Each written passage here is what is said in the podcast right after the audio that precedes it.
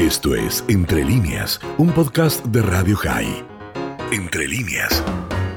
Nos encontramos como cada semana con Yanay Silverstein. ¿Cómo estás, Dani? Te saluda. Buen día, Dani. ¿Cómo están ustedes por allí? Hoy me voy a tomar la licencia, si me permitís.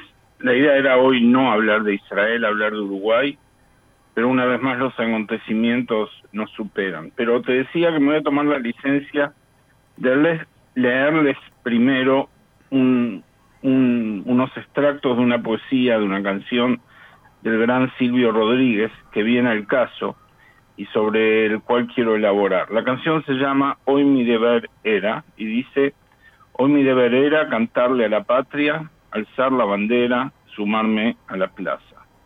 Hoy era un momento más bien optimista, un renacimiento, un sol de conquista.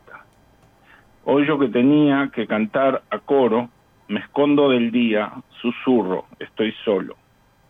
¿Qué hago tan lejos dándome, dándole motivos a esta jugarreta cruel de los sentidos?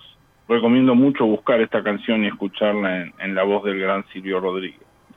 Pero yo la traigo a propósito de que había amanecido esta mañana con el tema de mi columna claro, firme y sobre todo optimista, para variar.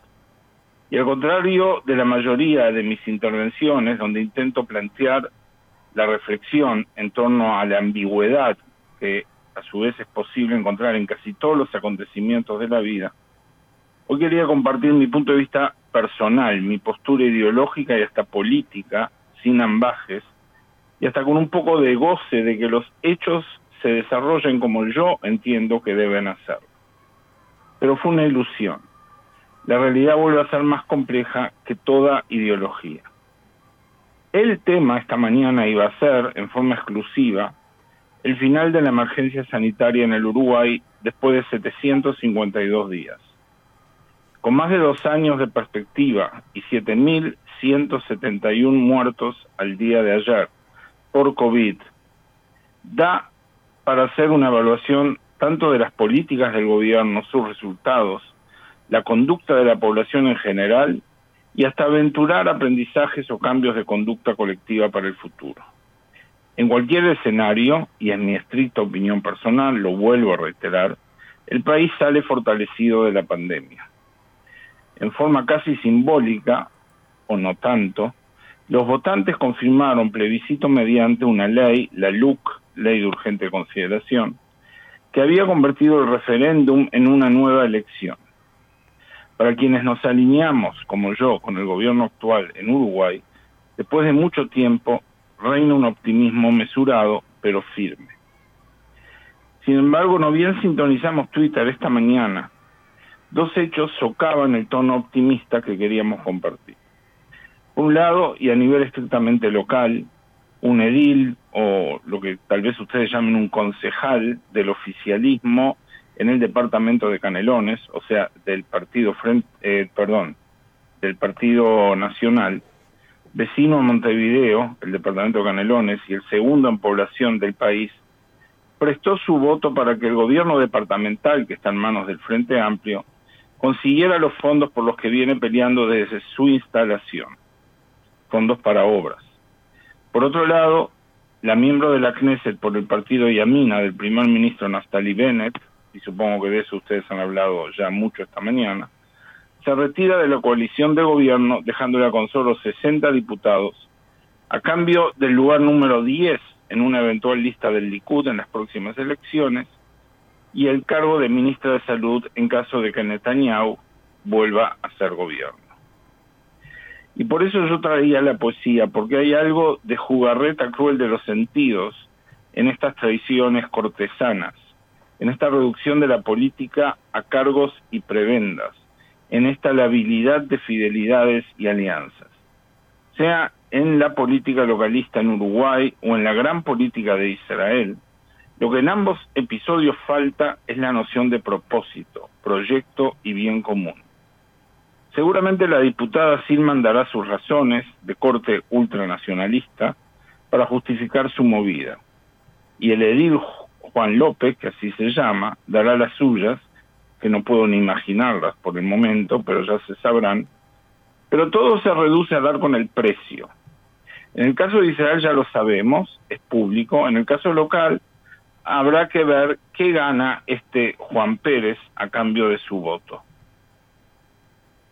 Si la pandemia ha sido una prueba para la humanidad, yo creo ahora como que como estilo de vida llega a su fin y esperemos que para siempre, que mi país, Uruguay, al cabo de más de dos años ha pasado la prueba con nota. Era, es un motivo para, como dice Silvio, alzar la bandera y sumarme a la plaza. Una plaza que representa a la mitad apenas más grande del país, pero la mitad más grande. Es irónico, sin embargo, que luego de dos años así, luego de una campaña político-electoral de medio periodo que fue este referéndum, a las que Uruguay no está acostumbrado y que fue fundamental y determinante, pero una gran movida política legítima y, festejable, la política mezquina habilita este tipo de traiciones, este desandar de los caminos recorridos y las metas alcanzadas. A su vez, si Israel pudo zafar del círculo vicioso de elecciones que había impuesto Netanyahu en aras de su autoprotección legal, no fue sin esfuerzos ni renuncias. El sabotaje de este logro es también una traición que empequeñece la vocación política de las mayorías. En lo personal, me quedo con un sabor amargo, y no es la amargura del mate precisamente, de que las más grandes visiones y vocaciones pueden sucumbir ante una sola voluntad que saque su puntal del andamiaje laboriosamente construido por otros. La vida sigue aquí y allá. Debo confiar que al final el camino más prudente en, cualquier situación y lugar prevalecerá. Es una pena porque, para cerrar también con la poesía de, de Silvio, es una pena porque hoy tenía ganas de cantar a coro, pero al final susurro esto solo. Impecable. Bueno, esa Impecable. columna, ¿no? Me quedó un poquito armada además, Dani, pero realmente hoy venía con la intención de, de hablar de datos, de anécdotas, de cómo fue acá la pandemia, que, y bueno, cuando vi todo esto en Twitter realmente se, se me dio vuelta un poco este, hasta el estado de ánimo, te diría, ¿no? Eh, entonces me pareció que lo más genuino era compartirlo con ustedes. Y está muy bien porque nos pasó creo que a casi todos lo mismo, por lo menos los que seguimos noticias. Eh, yo llegué aquí a la radio sin saber lo que había pasado, por ejemplo, en la Knesset en Israel, porque bueno, me levanté, leí las noticias locales, algunas internacionales, y dije, salgo, y llegué acá y me encuentro con, con la señorita Silman y el tema de, del Hametz, eh, que es, es digno de de analizar, ¿no? ¿Por qué razones en Israel podría caer un gobierno? Eh, uno imagina temas de seguridad, eh, temas internacionales, no, puede caer por el Hametz, eh, por si entra o no algo a un hospital. Pero bueno. No, no es la primera vez que pasó. Un gobierno de Rabin también cayó por llegar tarde un, un, viernes el vuelo o algo por el estilo. Sí, es, decir, es, es muy interesante cómo las cosas tan graves pueden depender de cosas tan pequeñas, ¿no? Exacto. En todo caso, la semana que viene vamos a estar en Erev Pesaj, en vísperas de Pesaj, el miércoles. Así que intentaremos traer el material de Pesaj este, actualizado a la realidad de hoy, a las estrecheces y, y los egiptos que, no, que nos mantienen este, un poco esclavizados.